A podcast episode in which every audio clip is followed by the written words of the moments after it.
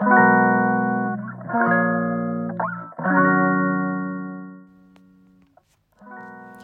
んにちは。松田祐介です。妊娠や出産に関わる麻酔。酸化麻酔を専門にする麻酔会をやっています。麻酔科医の思考回路では診療や研究そして学会活動などを通じて学んだり考えたりしたことを発信していきます。さて今日のテーマなんですけれども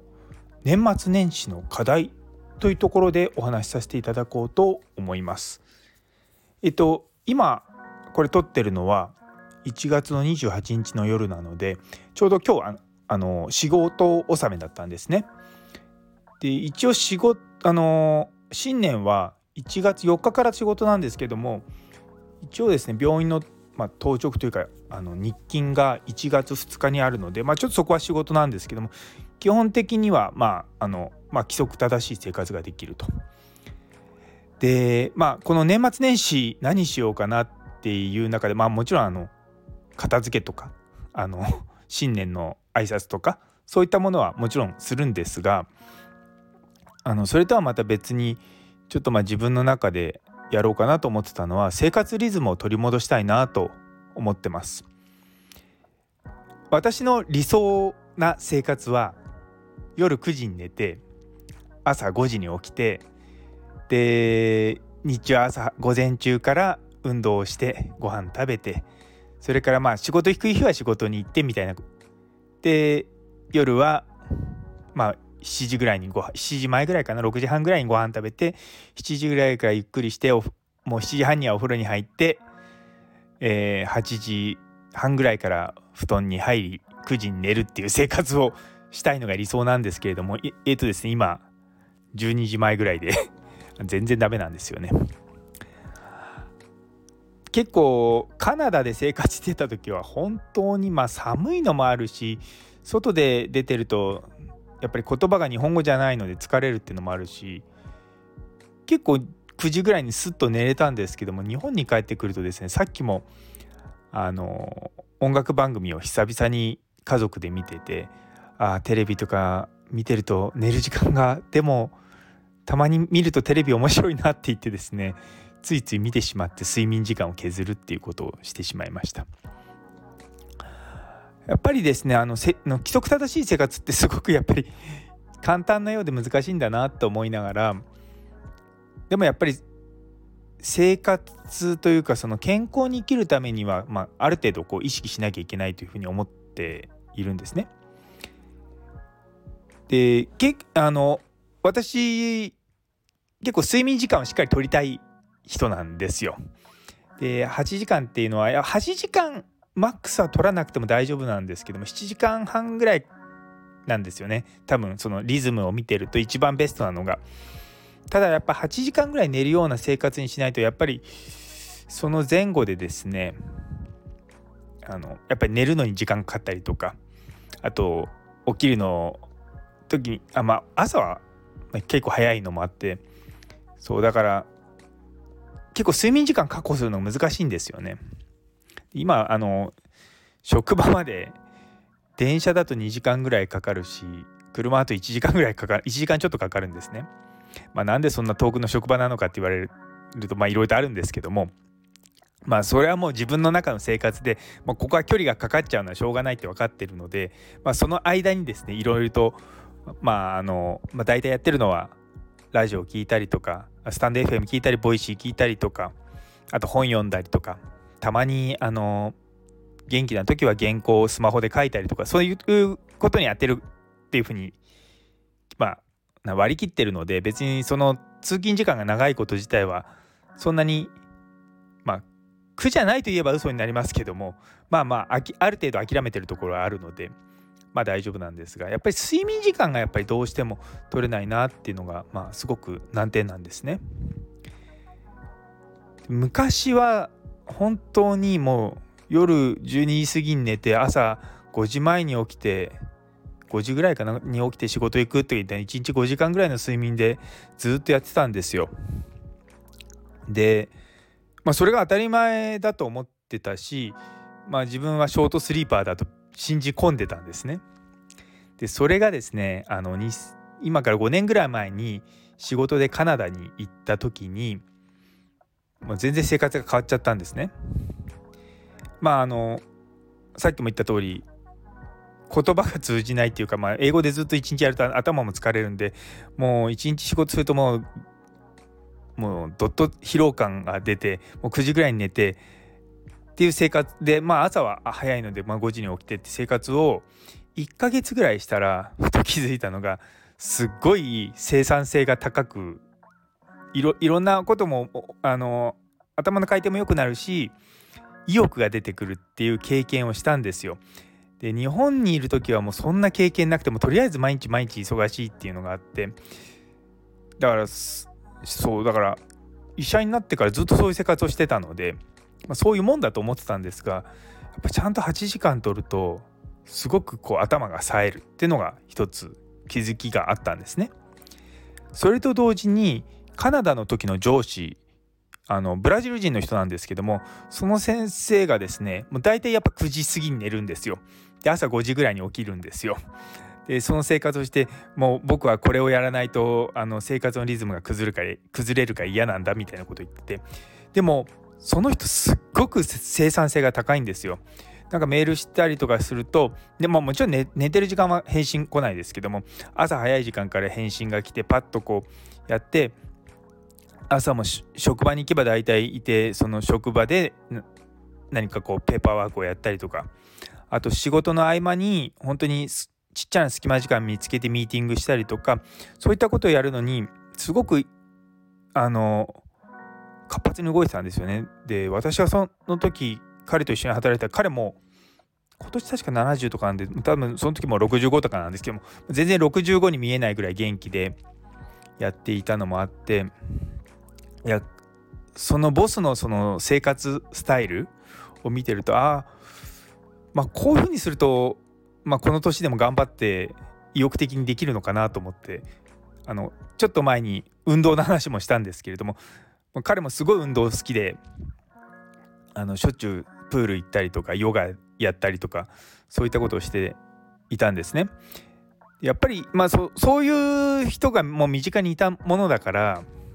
で彼みたいになりたいと彼みたいにその論文もたくさん書いたりとか診療をたくさんしたりとか、まあ、若い先生の教育したりとかすごいいろんなことにに熱意を持っている反面いや週末は家族とちょっと別荘に行ってきてみたいなことをしてたのでなんか僕が全然あの日本でやってた生活と全然違ったんですね。でやっぱりよく遊びよく学ぶって昔の人が言ったの通りやっぱそれじゃないとダメなんだなっていうふうにあの働き始めて15年ぐらいしてから気づいたんですね。でそこから僕もやっぱりちゃんと休まなきゃ休むことがすごく大事だっていうふうに思ったしその生産性をすごく意識してやあのいろんなことやるようになったんですね。でその生産性っていうのもそれまでは学会での発表とかだったんですが、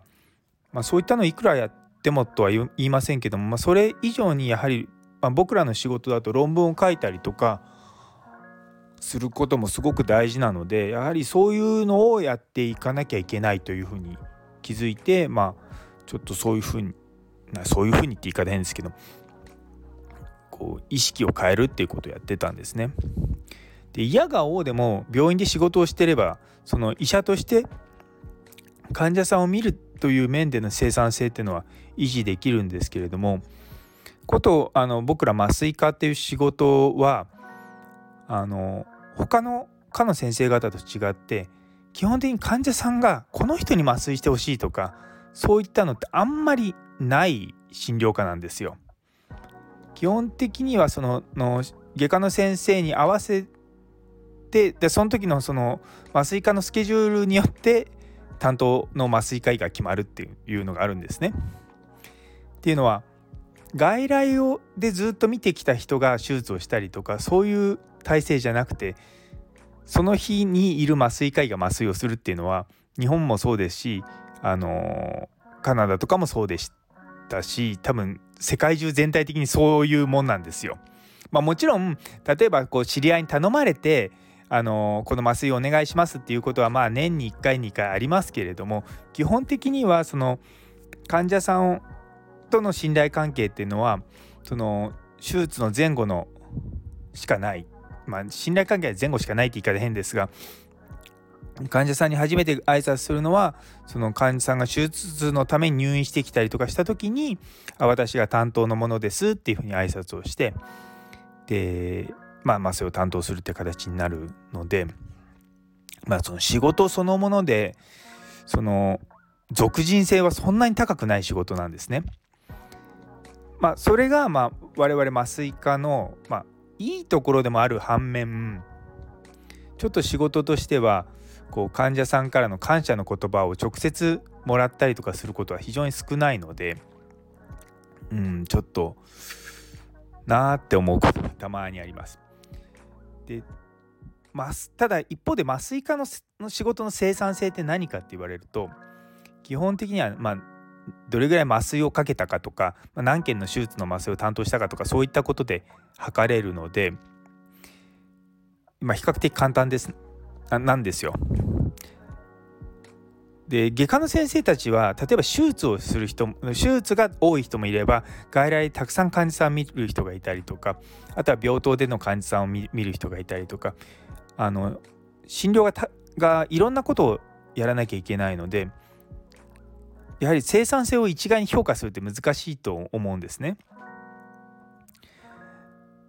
なので麻酔科はその点簡単って言い方変ですけれどもあの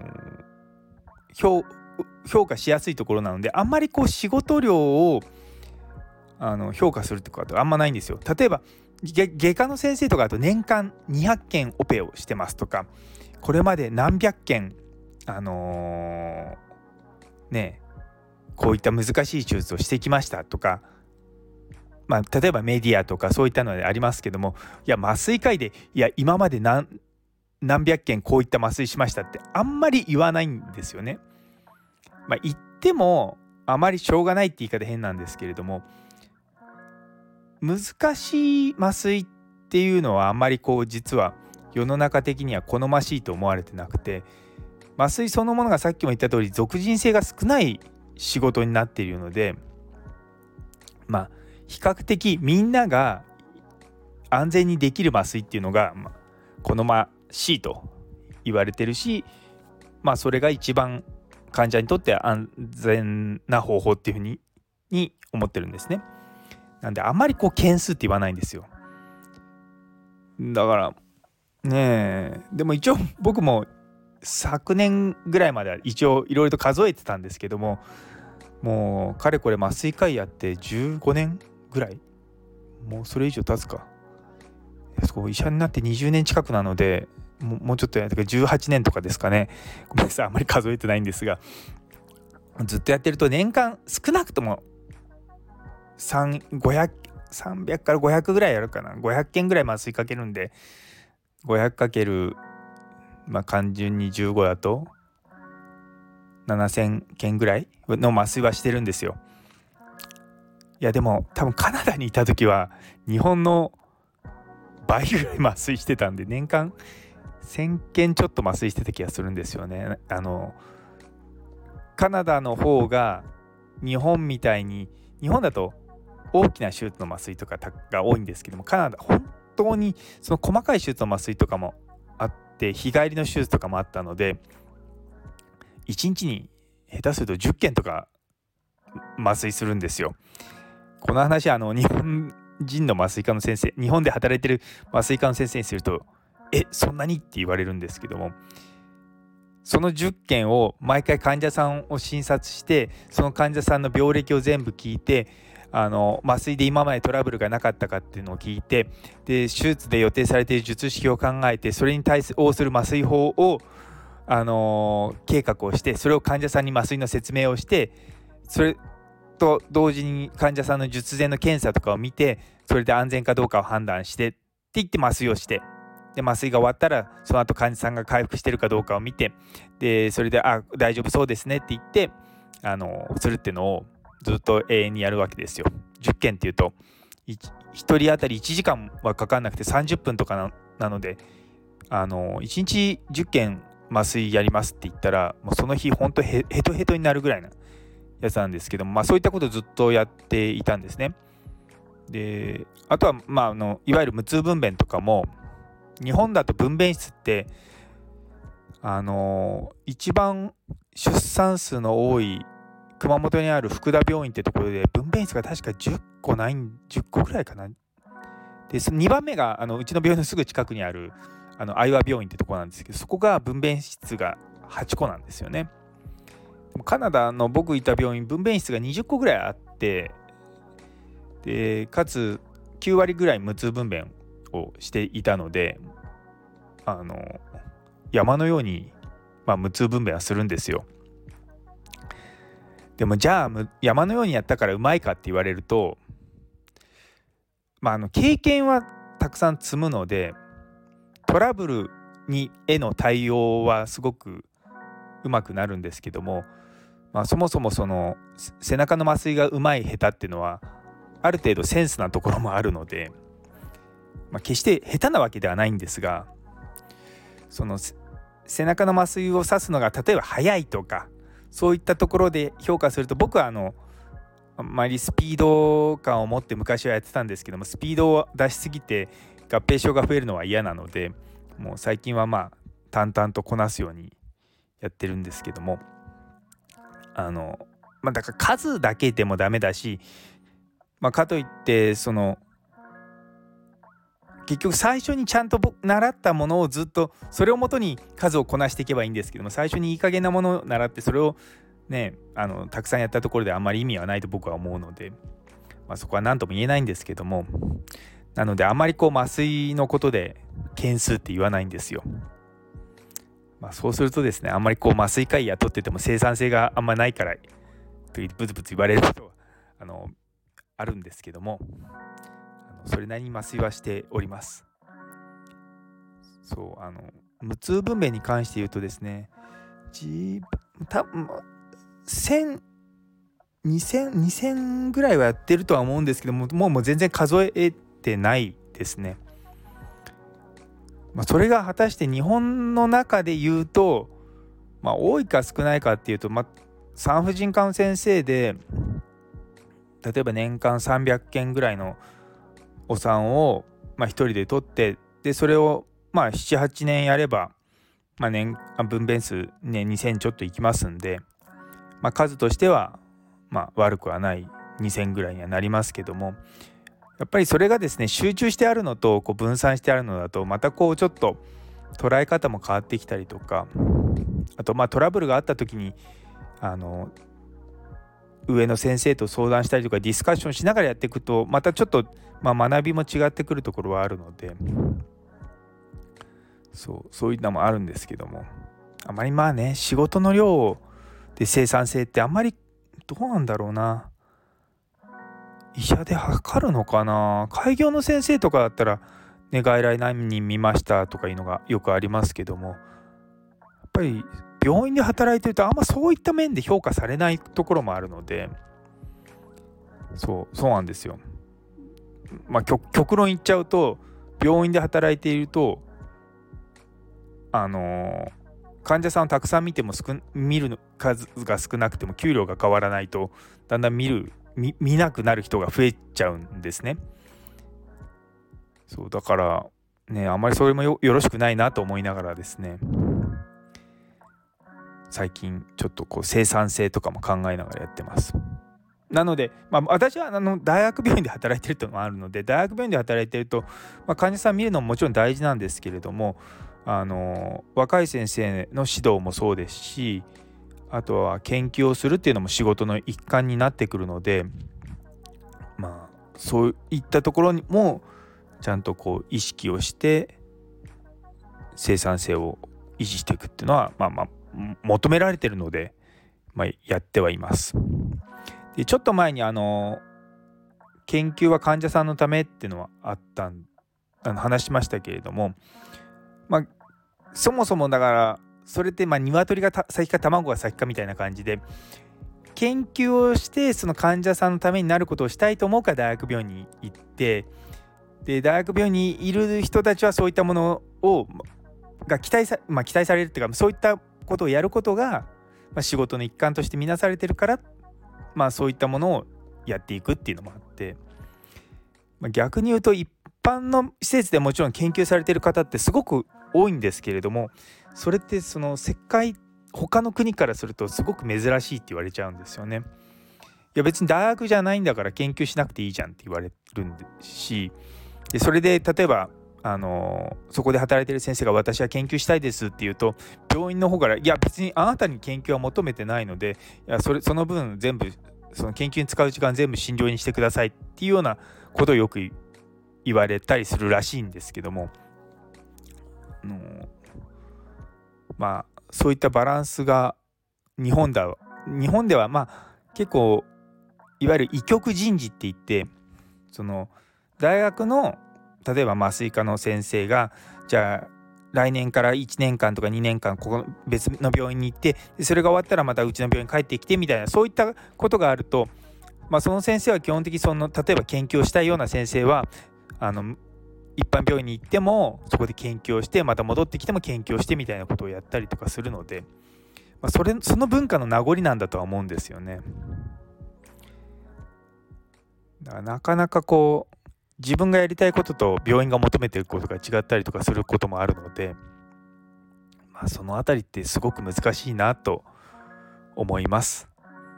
もう年末なのでもう仕事のことはあんまり考えたくはないんですけれどもまあ考えはしないですけどね そう考えてはないけれども自分の生活のリズムとかだからまあもうちょっとこう自分が心地よく生活するためにどうすればいいだろうとか、まあ、そのためにまあ、年末でうまく調整するって年末ある意味年末調整みたいなものをしながらですねあの過ごそうと思っております。はい。いやでも今日今日もまあ普通普通に働いてたんですけど、まあ、忙しいなと思いながら、まあ、少しだけ手術が少ない雰囲気ではあったんですがちょっと週末のあの明日明後日しあさってとかの予定見てるともうすでにあの救急の先生方が 予定の手術を何件か申し込んでいらっしゃって。まあそうだよな。うち救急の病院だからなと思いながらですね。あの皆さんにことの良いお年をって言いながら帰っていきました。まあの僕自身は何もなければまあ、一応部長職なので何か物が起こったら連絡が来たりとか そういった何か対応することはあるんですけどまあ大体何もないことをいつも願いながらですねあの年末は過ごしております。というところであの最後まで 麻酔科医の思考回路を聞いてくださって本当にありがとうございます。あのコメントとかも本当にあの皆様素朴な疑問とかもそうですしいろいろとあのこういうのはいいんじゃないかっていうので私も読んでてああそうだ確かにそうだなと思うこともあるので是非あのコメントとかいいねとかいただければすごく励みになります。あとはツイッターの方であのハッシュタグ麻酔科医の思考回路っていうのであのつぶやいていただけたらあの積極的にフォローしたりとかあのコメントさせていただいたりとかしますのでぜひよろしくお願いいたします。はい。それでは皆様の一日が素敵な一日でありますように。それではまた。